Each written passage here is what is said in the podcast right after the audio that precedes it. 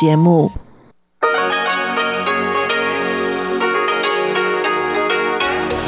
В эфире Международное радио Тайваня. В эфире русская служба Международного радио Тайваня. Здравствуйте, уважаемые друзья! Из нашей студии в Тайбе вас приветствует Мария Ли, и мы начинаем нашу ежедневную программу передач из Китайской Республики Тайвань. Наша программа выходит на коротких волнах на частоте 9490 кГц с 11 до 12 UTC и на частоте 5900 кГц с 17 до 17.30 по UTC. Во вторник наша часовая программа состоит из выпуска новостей, передачи Анны Бабковой «Панорама культурной жизни» и рубрики «Учим китайский» с Лилией У. А часовую программу продолжат рубрики «Юный чень. Нота классики» и «Почтовый ящик МРТ» со Светланой Меренковой. Напомню также, что все наши передачи по отдельности и часовые программы целиком можно слушать на сайте ru.com rti.org.tw. Кликните на интересующую вас передачу, а затем на значок наушников, чтобы послушать ее. А также у нас есть очень удобное мобильное приложение RTI to go. Ну а сейчас новости вторника, 24 ноября.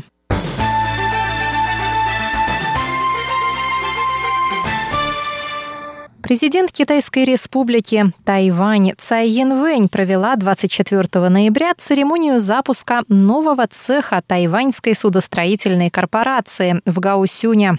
В новом цехе будут производить подводные лодки. Церемонию открытия также посетили секретарь Совета по национальной безопасности Гу Ли Сюн, министр обороны Янь Дэфа, а также директор Американского института на Тайване Уильям Брент Кристенсен. Цай Янвэнь заявила, что этот день – важная веха в истории тайваньского судостроения. По ее словам, производство Тайванем собственных субмарин поможет рассеять сомнения в возможностях оборонного комплекса страны, покажет решимость тайваньского правительства развивать обороноспособность Тайваня, а также продемонстрирует миру стремление Тайваня защищать свой суверенитет. Производство собственных подводных лодок позволит нам вести асимметричную войну, сдерживать вражеские суда, которые могут окружить остров. Раньше подобные заявления показались бы лишенными основания. Но теперь с запуском производства подводных лодок мы можем продемонстрировать миру стремление Тайваня защищать суверенитет страны, сказала президент Цай Янвэнь. Цай также отметила, что осознает свою ответственность как главнокомандующего вооруженными силами страны и выразила надежду, что плотное сотрудничество Министерства обороны, Национального института науки и технологий Джуншань и Тайваньской судостроительной корпорации будут способствовать развитию местной судостроительной отрасли. В Министерстве иностранных дел Тайваня заявили, что правительство готово к назначению Энтони Блинкена на пост госсекретаря США. Тайвань поддерживает тесные отношения с обеими партиями и будет по-прежнему оставаться важным и надежным партнером США. Пресс-секретарь Министерства иностранных дел Джоан Оу заявила, что в основе дружеских отношений между Тайванем и США лежат принципы свободы, демократии и защиты прав человека. Пресс-секретарь отметила, что в будущем Министерство иностранных дел и его представительство в США намерены всеми способами поддерживать связи с администрацией Джо Байдена. Джоан Оу отметила, что Тайвань будет продолжать оставаться надежным и важным партнером США как в регионе, так и на мировом уровне и продвигать развитие двусторонних связей в различных сферах. Она добавила, что Тайвань выражает глубокую благодарность администрации Дональда Трампа. Пресс-секретарь отказалась комментировать тайный визит контр-адмирала американской разведки в Азиатско-Тихоокеанском регионе Майкла Студмана, который посетил Тайвань 20 22 ноября. Она сказала, что исходя из государственных интересов Тайваня, МИД не может давать комментариев и делать какие-либо заявления по этому вопросу.